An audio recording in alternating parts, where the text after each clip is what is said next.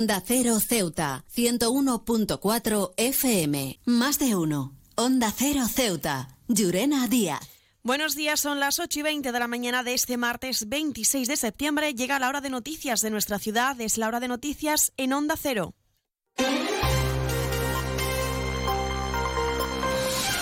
Y comenzamos, como siempre, el informativo conociendo la previsión meteorológica. Según apunta la Agencia Estatal de Meteorología, para la jornada de hoy tendremos cielos con intervalos de nubes. Temperaturas máximas que alcanzarán los 24 grados y mínimas de 21. Ahora mismo tenemos 21 grados y el viento en la ciudad sopla de levante. Servicios informativos en Onda Cero Ceuta. Pues como hemos comentado en las semanas anteriores y pendientes a la situación de Marruecos tras el terremoto que afectó a este país, les contábamos que el Ceutí y Guardia Civil, también perteneciente a una asociación de voluntarios, a una plataforma, Rachi Esvigi, se unía a un grupo de bomberos de Zaragoza para salvar vidas y ayudar a los afectados en Marruecos. Hoy tenemos la oportunidad de hablar con él. Rachi, muy buenas. Hola, muy buenas. En primer lugar, conocer cómo ha sido tanto tu experiencia como tu vivencia en este lugar. Pues fue todo muy rápido. Eh, voy a intentar ser muy breve. me llamaron el domingo por la noche un médico que formaba parte de este equipo de rescate, que es su hermano compañero mío de trabajo. Eh, como digo, me llamó por la noche interesándose por algunas cuestiones eh, referentes a, Marruecos y luego me pasó al jefe de la expedición, hablando así con él, me, animó a que, a que fuese con, con ellos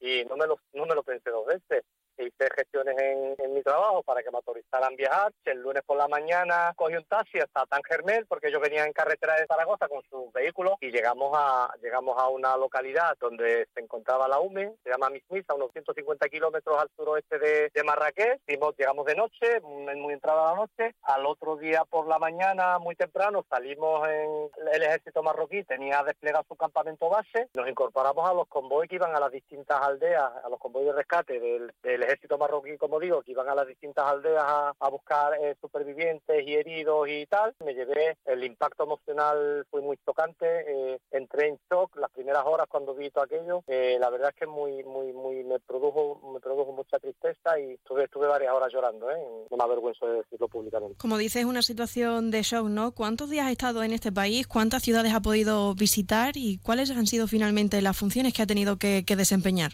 Pues llegamos, como, como te digo, el lunes de noche y estuvimos hasta el viernes. Nos instalamos junto con el en una localidad llamada Salat Jacob, es muy cerca del epicentro del terremoto y desde allí, como digo, por la mañana temprano tocaban así como una especie de diana los militares y nos acercábamos hasta hacia los oficiales y nos asignaba pues al convoy correspondiente y estamos varias aldeas. Básicamente consistió nuestro, trabajo en, porque venían dos médicos, dos guías caninos y, cuatro rescatadores. Básicamente nuestra asistencia fue sanitaria. Eh, los dos médicos eh, se volcaron en, en su labor y nosotros pues donde humildemente no, nos requerían, pues ahí estábamos. Añadir también que las aldeas donde, donde fuimos, debido a la orografía del terreno, eh, fruto de, del desprendimiento de rocas en, en, estos valles, los trayectos hasta donde nos permitían los vehículos, el resto había que hacerlo a pie. Por ponerte dos ejemplos, evacuamos a una niña eh, con un traumatismo en cráneo encefálico y a un hombre que tenía una herida de gravedad en el pie, en distintas aldeas, en, varios días, tuvimos que hacer con ellos traslados de, de dos, tres horas a pie. Rachidi, tras tu vuelta, después de regresar de ese panorama y de tener esas imágenes grabadas en, tu mente, eh, ¿con qué sensación te queda finalmente? Mucha tristeza, como digo, el primer día produjo el impacto inicial eh, que sufrí al ver aquello, eh, me, afectó bastante emocionalmente. También hay que decir que el, que el, Marruecos eh, dispuso de todos sus recursos al servicio de los ciudadanos. Conforme iban pasando los días, veíamos como ya se instalaban las tiendas de campaña. Ahora, después de la catástrofe, ahora empieza la, emergencia civil y ahora donde necesaria más que nunca la ayuda humanitaria. Como digo, con tiendas de campaña, ropa de invierno, porque me decían los ancianos de la zona que ahora cuando cuando entre el invierno allí las capas de nieve superan el metro y en fin, como digo, la sensación que me traigo de allí es de mucha, mucha tristeza. Rachi, después de contarnos tu experiencia, un mensaje a la ciudadanía para que colaboren con las diferentes iniciativas puestas en marcha por asociaciones de la ciudad o campañas a nivel nacional para poder aportar el pequeño granito de arena y poder apoyar a este país. Yo lo que pediría, desde lo que he visto, desde mi experiencia allí, eh, ahora mismo eh, estas personas lo que necesitan, porque eh, recordemos que están sin hogar, por mucha ropa que generosamente done alguien, no tienen armarios donde dejar tristemente esta, esta ropa. Estas personas lo que necesitan ahora son tiendas de campaña, mantas y calefacción, alimentos no perecederos, porque veía a la gente con muy buena fe eh, que dejaban las pistas, como digo, hasta donde le permitían los vehículos, dejaban allí en, en, ayuda. He visto eh, muchas cajas de leche que tristemente se van hasta perder con el sol. En definitiva, eh, estas personas que, como digo, están sin hogar, por lo menos a las zonas donde hemos ido nosotros, lo que necesitan ahora son tiendas de campaña, colchones, mantas, ropa de invierno, mm, etcétera. Pues Rachi Esvigi, gracias por tu tiempo, por tu labor solidaria, agradecértelo también desde Onda Cero y también humanitaria prestada a estas familias y afectados por el terremoto en Marruecos. Muchísimas gracias. Nada, a ustedes y bueno, saludos a todos los oyentes CESIF es otra clase de sindicato. Independiente y profesional, transparente y cercano.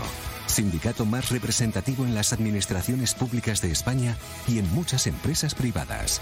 Sea cual sea tu profesión, en la función pública o en la empresa privada, CESIF es tu sindicato. Afíliate a CESIF. Defiende tu trabajo.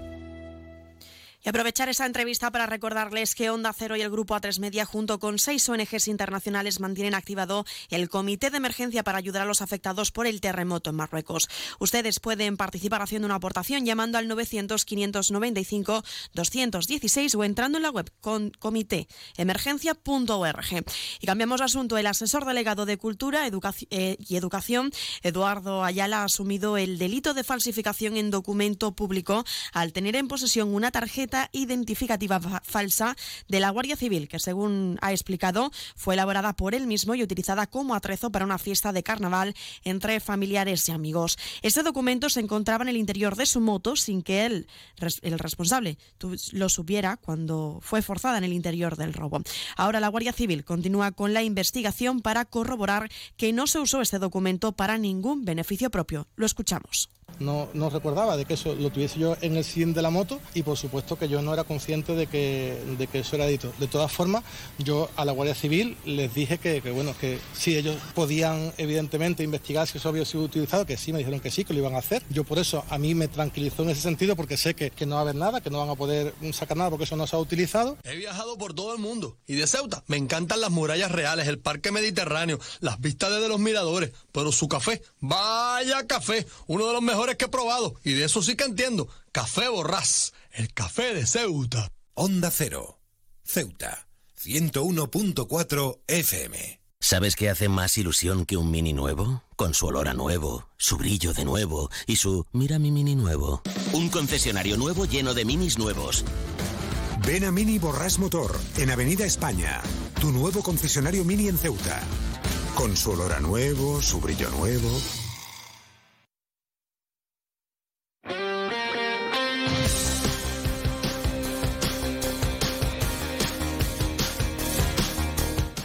Y muy rápidamente pasamos a conocer algún titular de la información deportiva. Les contamos que la Federación de Caza realiza una jornada de tiro libre. Los participantes practicaron este fin de semana la modalidad de recorridos de caza en las instalaciones de la K8 Punta Blanca.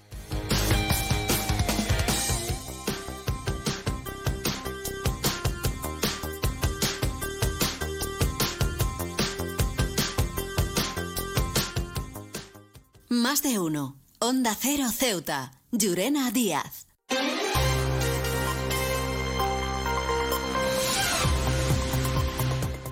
Y nos estamos acercando a las ocho y media de la mañana y como siempre el pueblo de Ceuta, el referente en prensa escrita para todos los ceutíes, nos presenta ya su noticia de portada. Bel, nos costan los deseos de rey Felipe VI de visitar Ceuta.